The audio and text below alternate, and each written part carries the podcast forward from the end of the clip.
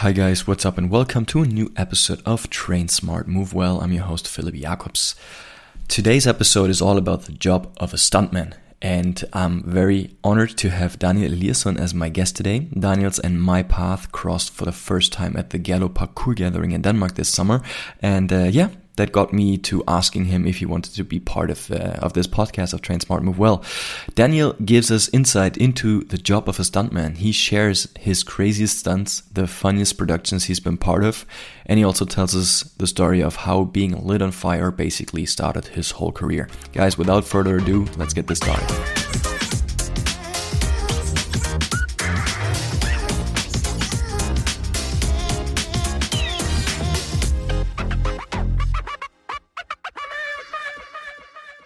Go. Name?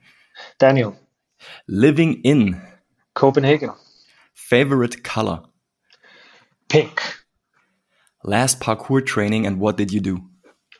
Yesterday, a lot of precision and balance work. That sounds nice. Your favorite movie? Pulp Fiction. Loving it. My favorite movie too. A country you still want to travel to? Um, Brazil. Daniel, your favorite tattoo and why? I can't choose. They all mean a lot.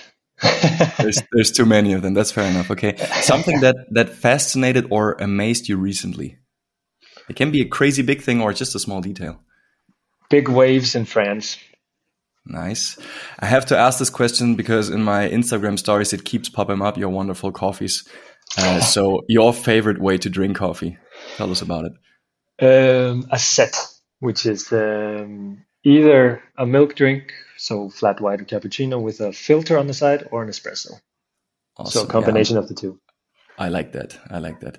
Uh, last but not least, Daniel, your favorite bre- uh, your breakfast this morning, actually, not your favorite, but what you had this morning. Um, rice cakes with peanut butter and sliced apple on top. Sounds of course, accompanied with a coffee. Obviously, yes. Uh, Daniel, thank you and uh, welcome to Train Smart Move Well. It's a pleasure to have you here in the podcast. And after having uh, bravely answered this rather stupid collection of, of random questions, maybe tell us in a few sentences who are you, what are you doing, and what is happening in your life right now? Oof, who am I? What a question. Um, yeah, I'm Daniel. I'm 29, Icelandic, living in Copenhagen. Um, a little bit of a multitasker, so um, very active guy. I train and teach parkour.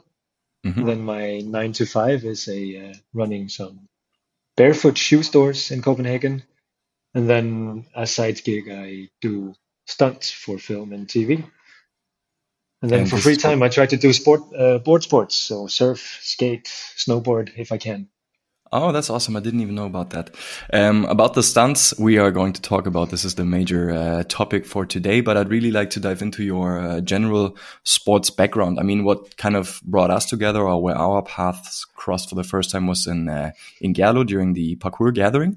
So yes. obviously I know you do a lot of parkour.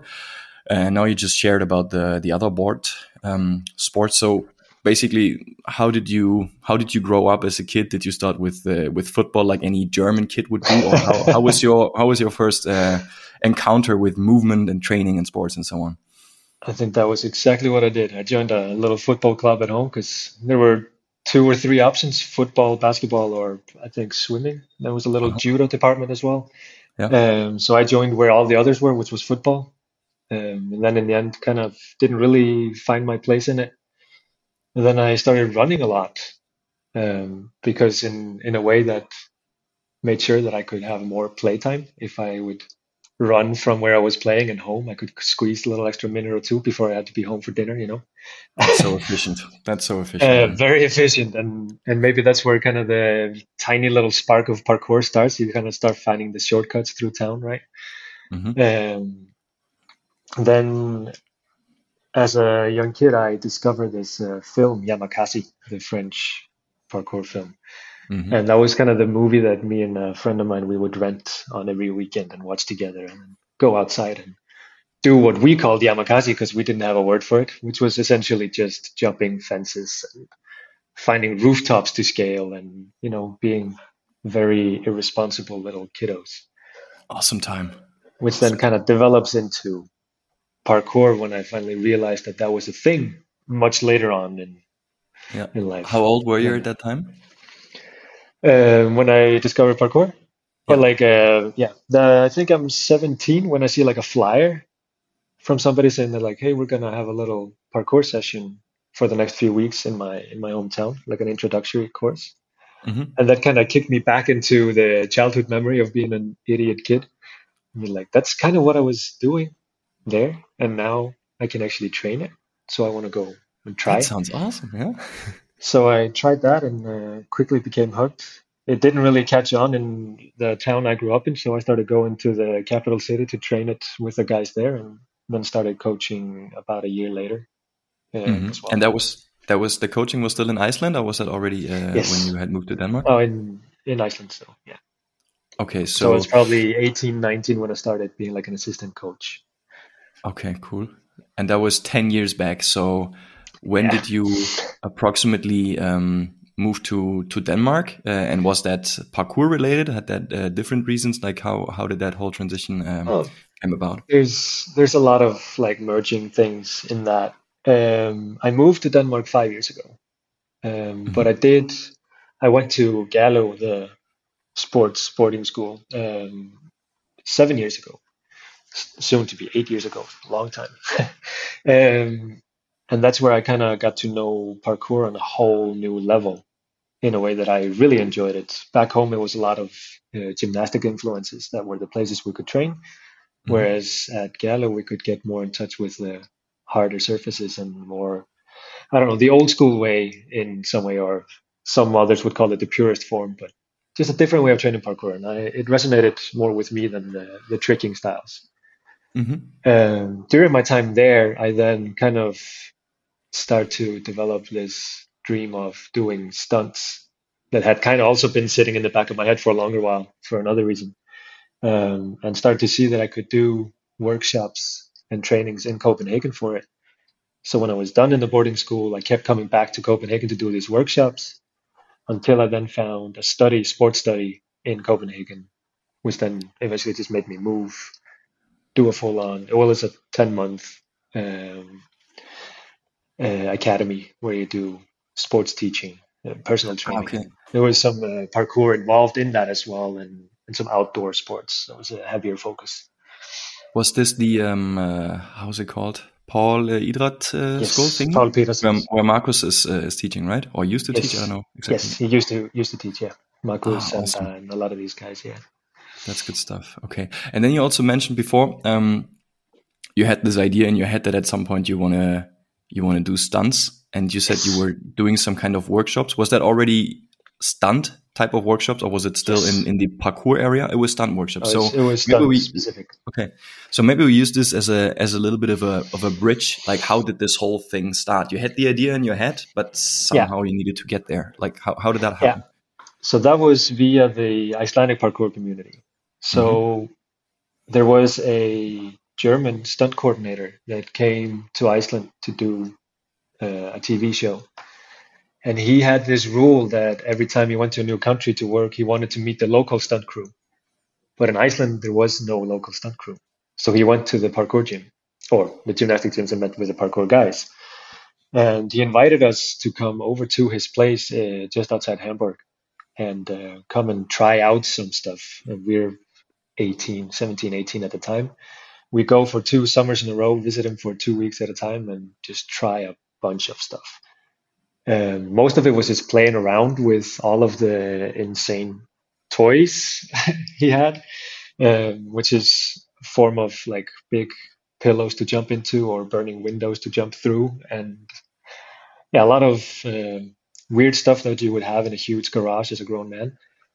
Um, and that kind of sets the idea that this could be something that I would enjoy doing. Mm-hmm. Um, also, kind of growing up watching Jackass as a kid, which is maybe not the best influence. Um, playing around with video cameras, skateboarding, uh, being being pretty good at like tumbling, falling, and messing around as a younger kid. It kind of started like intervening there, and uh, started making more sense. Mm-hmm. Um, but then, yeah, during uh, during my stay at Gerlev, I started like looking more into like how does one become a stuntman? There is no there's no education, there's no formal way to do it. Um, but then I found these um, workshops in Denmark from a company called the European Stunt School, okay. um, which sadly no no longer operates. Um, hopefully, we will see a revival of it soon. But um, I went and joined a two week course um, at the European Stunt School over a summer, where we kind of dipped into a lot of the different areas of stunts, um, which like so many other disciplines have like specialities. So we would like touch on a lot of them. And after that, I maintained contact with the guy that ran the school. And every time I visited Copenhagen afterwards, while I was trying to figure out the study thing, place to live, and and all of that, um, I would ask him if he had like anything to do for me, if I could come and help him out, if he was on the film set or if he was doing another course. And sometimes those things would kind of uh, overlap, so I he would have me come in and just assist. I would make the coffee or pick up participants for the school. And eventually, I was invited to come and assist on a music video, which I then ended up being in as well, um, which was awesome. That was your foot in the door. Yeah. Yes. Which uh, which music video was it? Um, it was a um, so this was a gig that we did. I'm pretty sure they did it for free. I at least did. Um, yeah. It was uh, a heavy metal band from the Faroe Islands that uh, wanted to do a music video in a basement of a concert place here in Copenhagen. It was so absurd.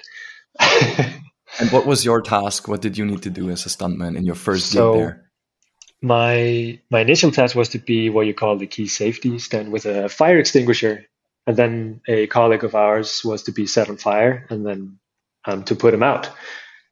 Um, and then the director had this cool idea. It was like, hey, what about we set this guy on fire, and then he walks by that guy and puts Sam on fire, and then we put up a little fight scene between the two. So he just like spun up a whole new scene. So it was a little bit of fighting. I got set on fire, and yeah, it was it was pretty pretty dope. it's sick that this is actually happening in reality. Like it sounds to me like okay, this is the idea you have with a bunch of idiotic friends. You get drunk and then hey, oh, how about this? Way. We should we should do this, and then uh, this is exactly what it sounds like to me. But that was also like this was a very small thing, and that's also why I think it, this was a. Um, like a favor that somebody was doing for someone else because there was okay. there was a director, there was a camera guy, I think there were one or two like hair makeup artists, and then just the band and us. Mm-hmm. Usually, you have a full-on production, right? So this was definitely like a, a, very small thing. They had an idea; they wanted it to be like fairly violent, kind of dark, and then the directors just went nuts, and that's okay. Like uh, they asked, like, "Hey, is it okay with you if we uh, undress you, set you on fire, and you do this and this and this?" Like, yes, let's do it. Yes, please, please yes. set me on fire, man. I, it sounds I, I absolutely amazing. it is wonderful. the best thing I know. Uh, Fucking hell! Do you? Uh, so that was the first yeah. Is um, this video is, is can this be found somewhere? Yes, this can be found. I can. Let's make sure you send me the link and I put it into the show yeah. notes for the people to see, so they, they can also see you on fire, right? Yes. I love it. Awesome. So this is this was your foot in the door so now you you, yeah. you came there in order to at least that's what was the intention in the beginning you were holding the fire extinguisher to to help people not be on fire anymore all of a sudden you were on fire too how, how did yeah. that then go on um, then it continued on being uh, i would help out on a lot of the courses for the european stunt school so more of the like more specialized courses so would be weekend courses where do a deep dive rather than mm-hmm. doing like a quick touchdown like we did in the two week courses. So I would assist on those again, like driving participant back and forth, um, helping out where I could and where maybe I would have some knowledge to share, I would. Um, but otherwise, just being a helping hand. And then instead, I got to participate as well and learn more. Um, this way, the guy that runs this place, uh, Jakob, he would also see what I can do he could also get the feeling for how I work and we work well together, which increased the chances for getting hired more for than uh, for some productions. Mm-hmm. Um, we did a trip down to the Czech Republic and did a did a workshop there, a very specialized workshop in two of the things that I I at least like to say that I'm pretty good at. um, and I think after that, um, it was kind of I was fairly integrated in in that setup at least. Yeah. When you say you you got to to be at more places, at more locations, and at more um, uh, how do I say this properly? It's not not shootings or or gigs. How, how do you say? Uh, yeah, that's a, that's a fine way to put it. Like gigs, productions. Um, I, can, I can call it gig or production. Okay, so yeah. you got to partake in, in, in more production, and you said you learned more. What does yeah. that mean? Does that mean okay? This is how I get to be on fire in a proper way and in a not proper way? Like, yeah, so like you you learn all the the safety aspects. That's the that's number one, two, three, four, five, and six. It's it's safety. How do we do this safely, but we make it look good? And how how can we make this scene look like the director wants it to look like without anybody getting hurt. And so in in the various disciplines, there's of course different ways to go about it depending on what needs to be done. Is it driving? Is it uh, wire work, which is a lot of what we do here, um, or fire? Is it fighting? There's a there's a lot of different like little genres, but it's all about figuring out how to work with camera, how to work with directors, um, and then how to kind of set up the scene to make it believable, to make it look good, and mm-hmm. uh, to kind of captivate the viewer. Because okay. what works in real life doesn't always work on camera. Got you. Figuring so, out that overlay. Yeah. So it's a little bit of this compromise of a you want the director to be happy. It needs to be uh, yes. good looking on camera without compromising your safety. And I guess exactly. finding finding the best way to accomplish both of those things makes you then a good stuntman, yeah. so to speak.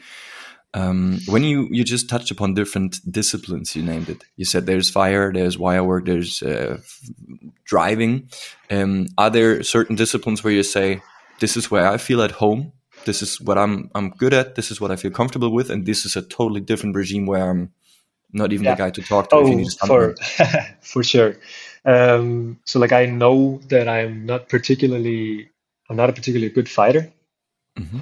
Um, so that would usually uh, depend on how good your reactions are to hits because when you do fight scenes you do them without contact. Um, and I am I should probably train that more because that's what's probably mostly done, I think. Um, but I don't particularly enjoy it either. Um, I do like the the rigging, the wire work part, but that becomes very specialized very fast. So I have mostly assisted on rigging or um, done some small rigging coordination jobs on my own uh, if it's uh, like smaller, simpler setups. But Could you explain this for me? It's it's wire or rigging. Yeah, it's a it's well, we could call it both. Rigging is usually when you set up wires or lines to fly people around, pull them, push them, okay, to so make the body move in a way that's yeah. yes, yeah. exactly. Then you get hooked in a wire. Do you need to go up, sideways, backwards? Does the person need to fly? What's the what is the desired effect? And that is where um, this guy, uh, my mentor, boss, uh, Jakob is that's his specialty. So of course he gets a lot of those jobs, which pulls me into that world as well. Mm-hmm. Um, I do enjoy it, um, but I'm definitely not up on the level that that he is. yeah. Okay. Uh, what about fire? When we talked about uh, about what you do at the at the Gerlev um, event, you said you really like the fire thing. So that's, I, that's also... I do like the fire thing. There's a um, there's a slightly weird um, saying like I'm terrified of fire. but at the same time, that's kind of what makes it both fun and interesting. It's the it's the respect for the element that's around, and the trust in in those that help you prepare and that are around you. Um, but it is in a way a fairly simple thing to do. It's just very high intensity. There's a lot of focus, um, not a lot of room for error. Uh-huh. But I do like it. I have, I think I've only actually done one now I've done two like actual gigs where I'm set on fire for the camera. Most of the other times have been for training or when teaching in the at the stunt school and such. So a lot of the things we do is very often for training that then we hope to be able to use on camera okay. at some point.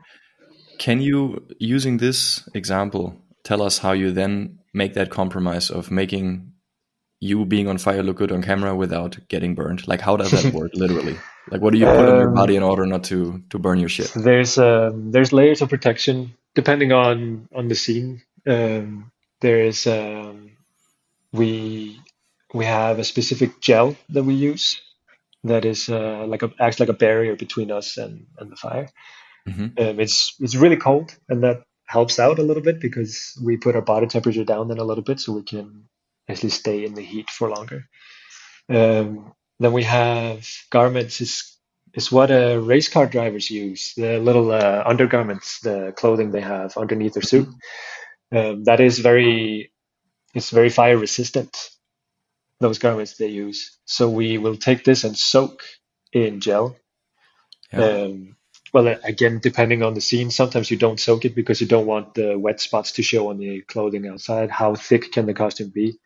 When we train this, we put two layers. It's all soaked. Then we put a racer suit on as well, a hoodie, denim jacket, jeans, and then you put on the um, the gas or the accelerant, what we call it. It's a depending on where you work and who you work with. Everybody has kind of their own little mix of what works. And then depending on also what do you want, some kind of accelerants give a different color in the flame. Yeah. And what does the again, what does the director want? Um, so finally, when that gets put on, there's a lot of layers between you and the fire, and it takes a while for that to reach you. Um, and then it's all about knowing how to move if you are to move. Um, as soon as you're moving, usually you can stay on for longer because then you can stick your face out of the flames. You can take a breath. Um, but if you're standing still, you're usually engulfed in flames. So please don't breathe. Yeah. um, so there's a lot of variables that will affect how long it burns and how, like, what are you using to make it burn? How big will the flames be? How bright? How dark? But yeah, in the protection, it's it's all about the layers. You can go very thin. I've tried that as well, but then the burn time gets shortened really fast. So you have a very short really time thin. frame of, of shooting. You have then yeah. what 10, 15 seconds, yes. or what? What can it's, I imagine? I think the the shortest I've tried was like eight nine seconds. The wow. longest was was quite long. I don't really have a time for it because there was a lot of protection on there. So there's um, I think I can't remember. There are there are some records in this. Mm, my mind is a bit split about actually attempting records when doing stunts, but mm-hmm. the longer times are quite long. But then you have some people with uh, some tubes going for the mouth for oxygen, and people reapplying fire accelerant to keep the fire going. Yeah. So there's a, um, I mean, it's usually, I would say, depending on breath and then how good was the preparation? Is there a spot that was worse covered than another that might cut it half a minute before you were done? Mm. Or if you're well covered, maybe you could actually go for half a minute more, but the scene is done. You don't need more. Gotcha. Okay, but this is uh, it. It sounds to me at least quite intense. Like uh, it, oh, I mean, it's freaking fire, and if things go wrong, it is uh, it is a problem. And um, other things can be a problem too. I saw a, a video of you on YouTube where you were jumping uh, from what was it, forty-two feet height or so. It, it was very, oh, very high. Uh, the highest I've jumped. That was when we did the thing in in the Czech Republic. Oh, okay, um, it was from there. And that is, if we go for feet, I think it's 70, 71, but it's around the 21 meter. Okay. Uh, down to a giant bag filled with air. But yes, so that's that, also pretty intense. That's pretty intense and it's really yes. high.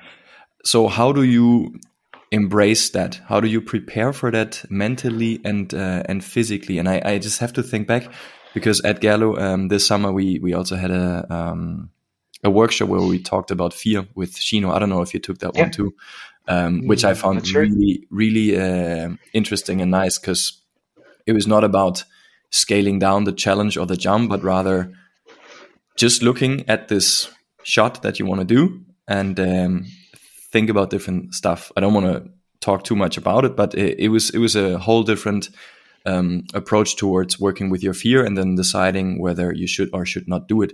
Um, mm. How how do you approach this? Like you cannot prepare a gazillion times jumping when you have a 20, 20 meter drop or when you set on fire and the whole set is waiting for for you. So how, how do you no, do that? That's the thing. Um, in this scenario, like of course this was in a training setting, so we were there for a full weekend. The mm-hmm. highest jump I did there was on the last day, so we had used the full weekend to work ourselves up. Okay. Like I, if I was called up today and asked to do a 20 meter drop tomorrow, I would probably say no.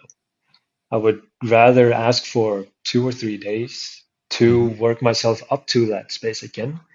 Also, in order to make sure that I could do the fall in the way that they wanted to be done, because there are a couple of different ways of falling, and then depending on how high it is, I'll be more or less comfortable with one or the other. Um, but yeah, that one we did for yeah a full week, and we start on a trampoline, figure out how to land. You learn how to land correctly, mm-hmm. um, and then you go from small heights. We're talking two, three meters down to a mattress, and then you gradually increase it until we start blowing up the big airbag, and then again from like the airbag is three meters tall. We don't really calculate that into the full distance. That's always just from top to ground. Um, but then we just go close as close to it as we can, feel how it is to land in the back contra to the mats, and then we just scale it up as we can and as our our bodies allow us. Yeah. So when you have that big of a drop, and it's a scene that will probably take two or three seconds when you see the movie, it can literally take two or three days to scale up to that, and, yes, and it needs this preparation. Easily. Wow. Yeah. And that's also why it's very rarely done. Like I have never done a high fall for a scene. Mm-hmm. I think we were asked once, but then after giving them the, the quote for it, I think they went for CGI instead, which was probably more expensive anyway, but it is what it is. Crazy. Okay. And um, do you have like a a set routine mentally that you go through when you do something that is, yeah, definitely something out of your comfort zone or where you need that uh, scaling up process prior to to actually doing it? I mean, it's um, it's kind of hard to to point at a single thing because it's very rare that we have the chance to to train these things that mm-hmm. intensively. But it's for me, it's all about just focusing and trying to quiet down like all the what if thoughts, which is very similar to maybe to parkour if you would know, like breaking some jumps, um, which I usually find harder than the other. I don't know why. Um, but being able to to accept the fear, not trying to avoid it, and realize that it's good to be afraid of it. It it keeps you in check and uh, mm-hmm. make sure that you respect what you're about to do. Um, and I remember distinctly like that fall, the the 21. For me, it was more about not taking too much time. We had done it a couple of times from 15, and then we were going up for the 21. Mm. I would look at it once for a couple of seconds, go down again, take a few breaths, step up, count down, and just go. The counting down really helps there because um, especially if you want to be working up for doing it for a scene, yeah. you don't have people wanting to wait for you to be ready. It is all right. We're rolling. Action. It's Three, go time. Two, one, yeah. go. Okay. Exactly.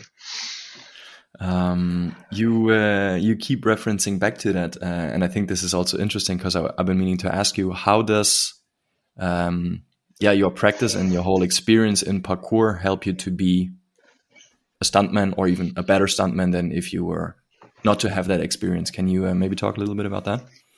I think it's the like two vital elements are body awareness, mm-hmm. being able to to move in a in a way that you know you know where your limbs are you know how to rotate invert or you know take impacts you've taken falls and tumbles so like knowing that you can actually fall without getting hurt um, but then the mental aspect as well so being able to stand in front of a jump and you know do a calculated risk assessment that will probably be the thing that carries over the most yeah like what is what is the possible outcome here? Why shouldn't I be able to do it?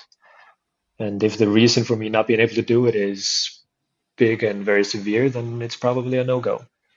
But if the reason is like, like if the if I can't find a good reason for it not to happen, then then it's all about calming the mind and making it happen, and that's a whole different thing as well. yeah, and going for it. Yeah. Did you ever injure yourself on set? No. Never. I've, not even a, a, like I've gotten bruises and bumps, but yeah. that's I don't really count that as an injury. Um, there's no no like dislocations. No, I've never broken a bone. Knock on wood. Um, um, no, a couple of like yeah, bruise and like sore body after taking a beating, but mm-hmm. no injuries. No. Yeah. Okay, so two questions about the scenes now. Um, what is the the typical go to scene, like a, a, classic one that you would do, being a stunt performer? Um, I think most of what we do is simple fight scenes, and then it's usually going out and helping the actors doing it themselves, because mm-hmm. um, that's usually preferable if possible. And um, at least in in my experience here in Denmark, would be that uh, the productions will always prefer if we can have the actors do things safely themselves and maybe even go to such a length to like change the scene a bit so that they can do it instead of having to set up a a harder scene for a stunt person. Because um, it usually saves time. You don't have to try and find a double etc um, so it would be go out and helping people to take a fall or to set up a little hit. Um, a lot of my jobs have been going out and setting up secure lines with people are up in heights, close to edges, um, dangerous spots, or having actors fly around um, explosions or whatever it is. So we would stick a wire in, pull hard, they fly out, have all the security set up on that. Mm-hmm. And I think those are like the most common ones. And then I I do a lot of driving. I do like that as well. That's one of my my favorite things to do, and what we would call a precision driving. And rarely, it's very rare that uh, productions allow the actors to do it due to insurance. Yeah. So that's where we actually get to play a bit. That's nice. Um, yeah. And very often it's very underwhelming. You get put in a car and go like, okay, you have to drive ten meters ahead and stop, and that's it. Um, really? But the main thing is that um, the reason they don't put actors in it, they just have a different focus. They're acting where my focus is I need to place the car in the exact same spot at the exact same angle every single time to make sure that it doesn't look weird when you change camera angles for continuity. Oh, okay, okay. And now so that's why it's usually called precision now. Yeah. yeah. Gotcha. So there's you could even split it into stunt driving and precision driving. I haven't really done stunt driving, so flipping cars and getting hit by. Well, I've been hit by cars, but um, going into like car accidents and stuff. We haven't really done those, uh, or I haven't at least. Interesting, but it makes so much sense that there's these two different categories, so to speak. Before I ask my second questions about scenes, uh, you touch upon something that was also, at least for me, rather new. Because when I think of okay, this person is a stuntman, then he does stunts in movies. But now you just talked about, hey, a big part of what I'm doing is also helping the actors perform maybe yeah. scary or risky things or or whatsoever. So what I was um, what I'm curious about is I, I, I, at least I assume so that there's certain actors that really like to do also the, the, the crazy things. I guess the the most uh, known example would be Tom Cruise, who just wants to do everything, and then maybe also have uh, actors at the other end of the spectrum. Um, so how how is your experience there? Uh, would you it's, agree that there's these and those, or is this like there's, there's definitely yeah? there's definitely actors that I, I really like working with because they they enjoy this. Um, then there are some that enjoy it a little too much, in, in a way that like it we kind of need to be the the break. Yeah, that's a delicate like, situation yeah, for you, right? Exactly. It's like hey, buddy, maybe gotta gotta make sure that everybody's safe. That's mm-hmm. the main thing. And um, and I mean, like some, and I I totally get it. Some do feel like we are the babysitters on set. Um, sometimes I feel like a babysitter on set as well. It's a weird way to put it, but it, there has to be in some cases. Um, and um, then there are other actors that definitely like they have a harder time doing it and figuring out how to make them feel safe, how to showcase what they are to do in a way that makes them feel like that is something that I actually can and want to do.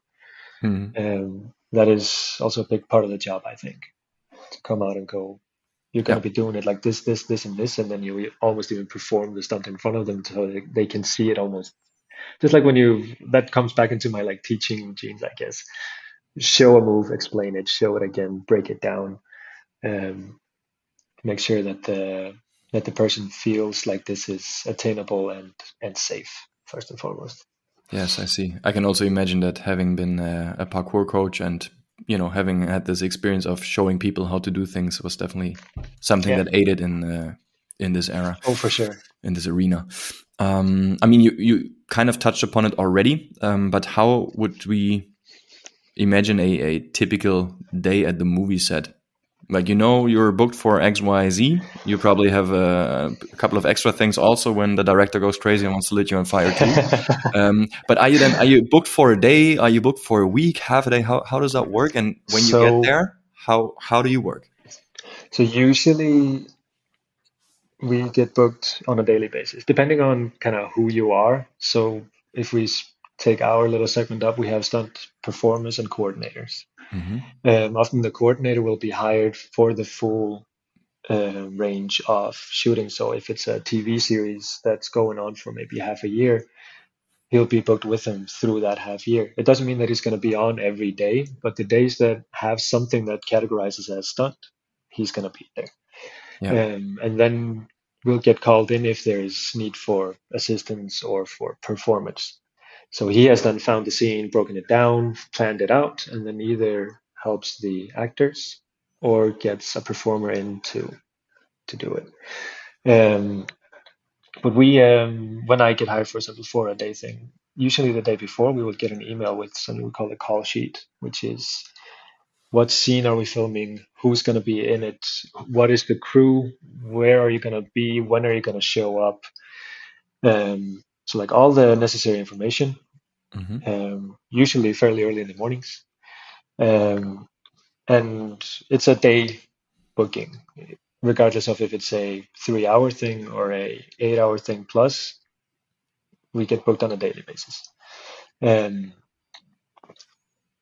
so we would show up on the sets. Usually there's, if it's outside, so not in a studio, then, uh, then there's very often a, a small bus or huge bus on set where you have the small production crew sitting inside and go in and just announce your arrival and try and find uh, either director or the first assistant director. That's usually the the one that kind of has his hands in everything. He will he's the guy that calls action while the director sits and looks at the screen and directs. Um, mm.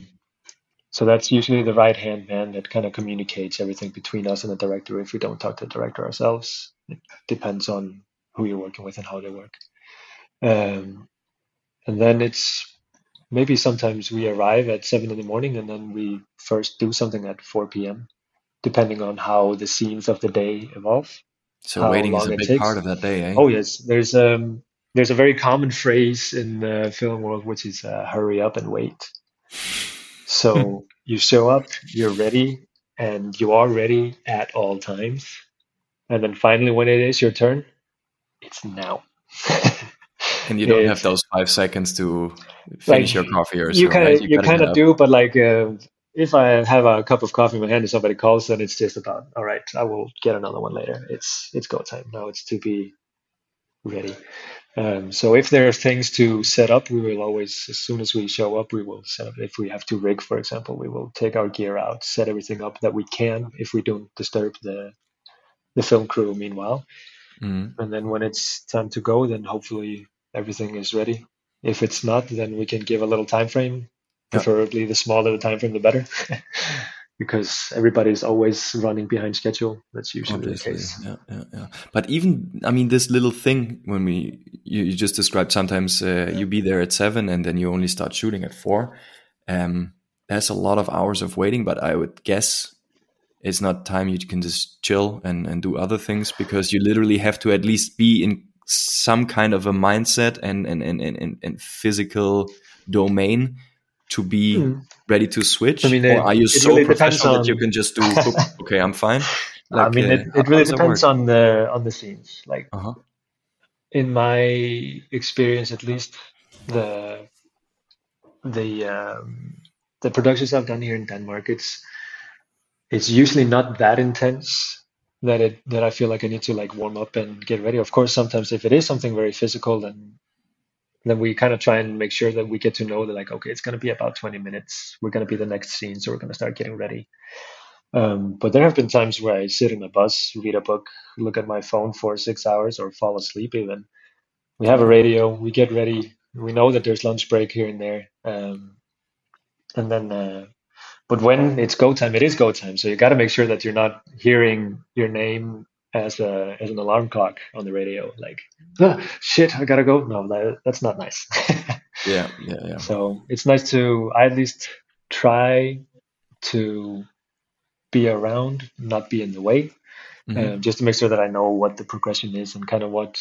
So I can also hear people talking about like, okay, we're gonna get ready for this scene next, and go like, okay, then there's that scene that's probably gonna take this much time. So there's always like a little bit of adjustment, and um, yeah, being on toes, and you never know when they might uh, actually go like, oh, we might want to throw in a little punch here. Let's do that, and then Daniel, have to come on. Yes, like get ready and uh, yeah. yeah, yeah, and then also I imagine. I mean, that's at least uh, me uh, being outside of this bubble. I think it would be exciting to also yeah see how a film is being made when you're like you know being on on the movie set. And yeah. uh, I mean, I also looked at your IMDb. I saw that you were a part in a couple of Netflix productions yes. uh, and also in a big movie with Mads Mikkelsen, who's I mean he's a great yeah. actor. Uh, so that's also kind of cool, isn't it? It is. Um, I think it's a pretty cool thing to to work on these sets. Um, it is um, it's a fun way to see what the backside of it is, and sometimes very underwhelming. Again, like um, things that look gigantic and insane on screen, and then you, when you kind of know the magic behind it, it becomes a little strange. Like you know that these two scenes were filmed on the same day, but it's two years apart in the film, right? Yeah. So there's the timelines get very skewed, and uh, and and you start looking. I at least start looking at films with slightly different eyes. I I like to look at them and kind of figure out how they recorded and and in what order or you know how, how things were set up and i think that's uh, it's a fun way to to experience film as well um, i've been asked if it's like ruined films for me i think they've made them more interesting yeah in a way so even the more boring films i still have something that can uh, that i like trying to look at and and nerd a bit yeah, because you, you get this whole other perspective, uh, the geeky perspective, so to speak, because you're curious yeah. about, okay, how did they do this? How did they combine exactly. uh, A, B, C, and so on and so forth? Yeah. Um, the second question about scenes that I've been meaning to ask: uh, what is what has been your craziest, scariest, or most like this did something to me, adrenaline type of of scene? Uh, if you look back. So and later on, maybe it's the same answer. So I'm just going to go ahead and ask it as well. Yeah. Um, your most fun gig or production? All right. Um, I think like the crazier ones, it must be one like going on one of the bigger sets when it's been a fairly big product, like um, the the movie Another Round that you mentioned, uh, Mads Mikkelsen. It was a mm-hmm. pretty big project. It didn't feel like it at the time, but afterwards it felt fairly surreal. It won the Oscars, so like that's pretty dope. Um, yeah. The the crazier ones, I think it's always um like a um, the same one always pops in my head, so I guess I have to go with that one. It was uh, we shot a an advertisement for a online shopping company in in Lebanon. So it's a, wow. a shopping company that was just acquired by Amazon, and they were doing this big Black Friday advertising, and it was the most absurd universe to walk into. We got flown out, driven to a really nice hotel, which is always nice when you get to work abroad.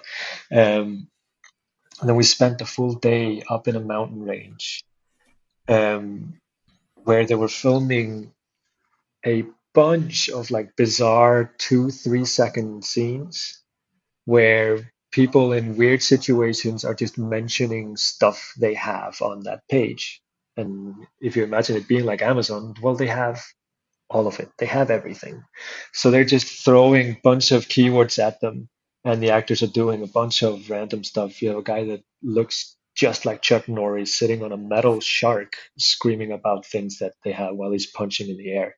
That makes sense. Random. Yeah, exactly. So it was so much, so much happening. It was kind of chaotic, but at the same time, there was a lot of like um, I don't know. It was there was a lot of things you see on the sets there that I haven't seen here at home. Like we had food trucks and coffee trucks, and we could just walk around the set, meet with other actors, talk to them, hang out. There was it was not like a big bus where you just sit and wait. To, like you almost could. It was like a little village that just popped up uh, while scenes were being filmed. Yeah, I mean, at the end of the day, I was to put on a cowboy costume, be set on fire, eat a sandwich with a cup of coffee in my hand, while I say that they have tennis balls and toasters. Um, it didn't make the ad, but I have the clip somewhere, I think, on my Instagram. Um, um, oh, so that's good. Third, it was fun. It was very like uh, surreal in a way uh-huh. uh, to be in a country just like we were standing on the borders of of Lebanon and Syria, um, filming this crazy scene for a day. It was it was pretty pretty insane. Hey man, that sounds um, sick.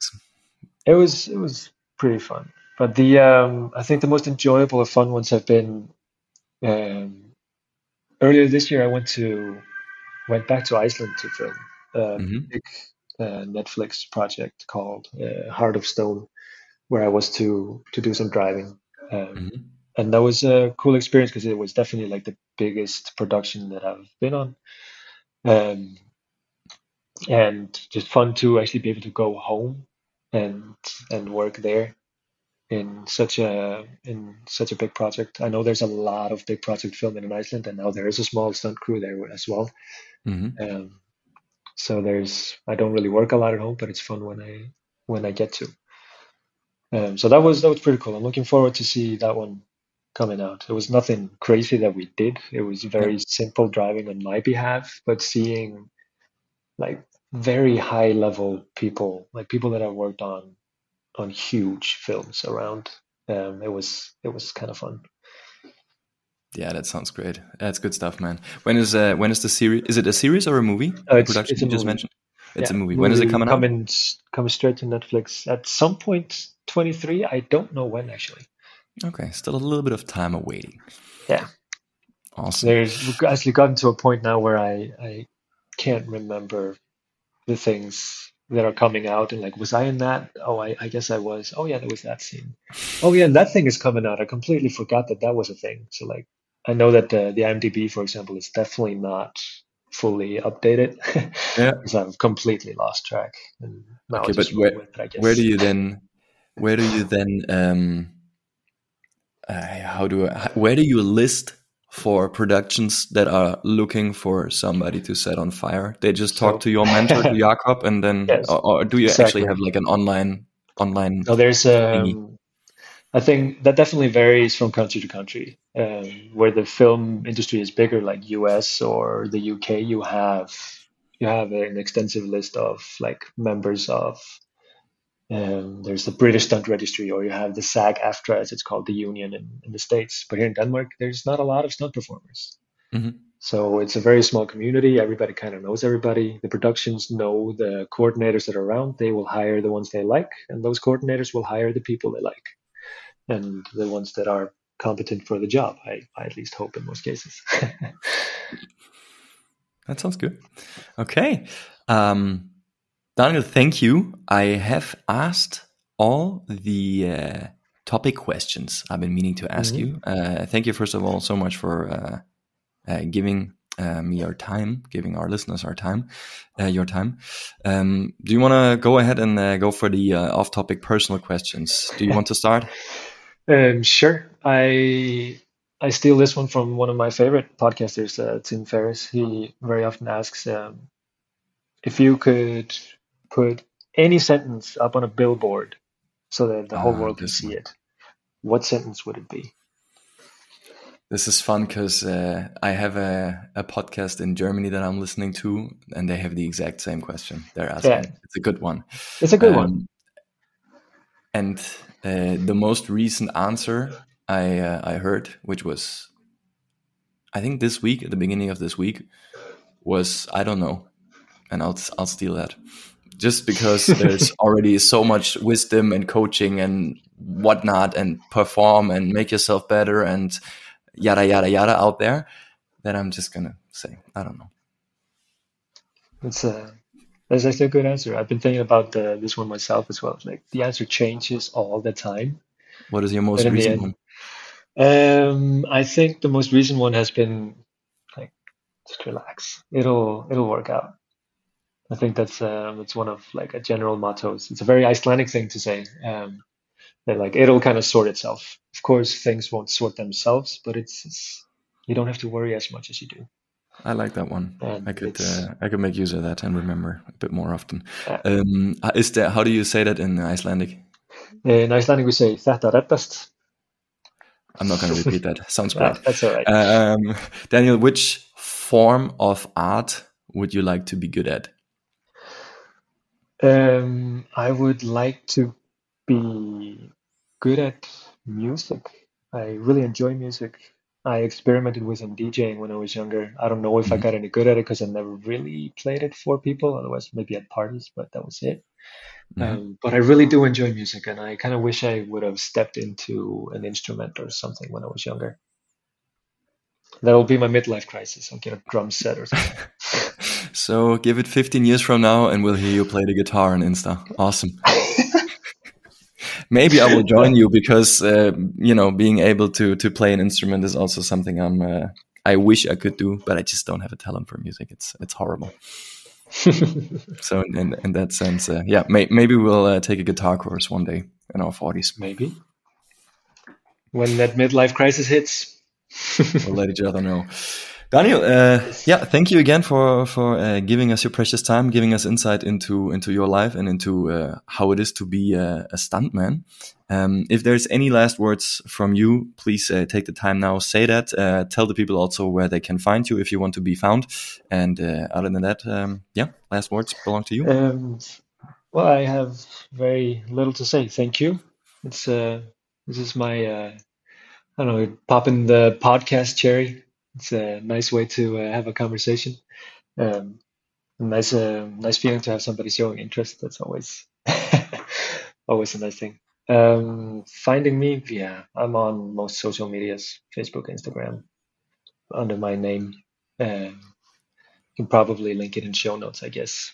I'll I'll make sure to pop it up then, for sure. Uh, everybody can feel free to reach out with questions if they want to. I'm I'm a fairly open book. Go ahead and uh, and shoot at this guy, guys. Okay, thank you, man. Uh, it's been a pleasure to have you on this podcast, and to our listeners, thank you for listening all the way to the end and giving us some of your precious time. I look forward to hearing you again soon, and until then, train smart and move well.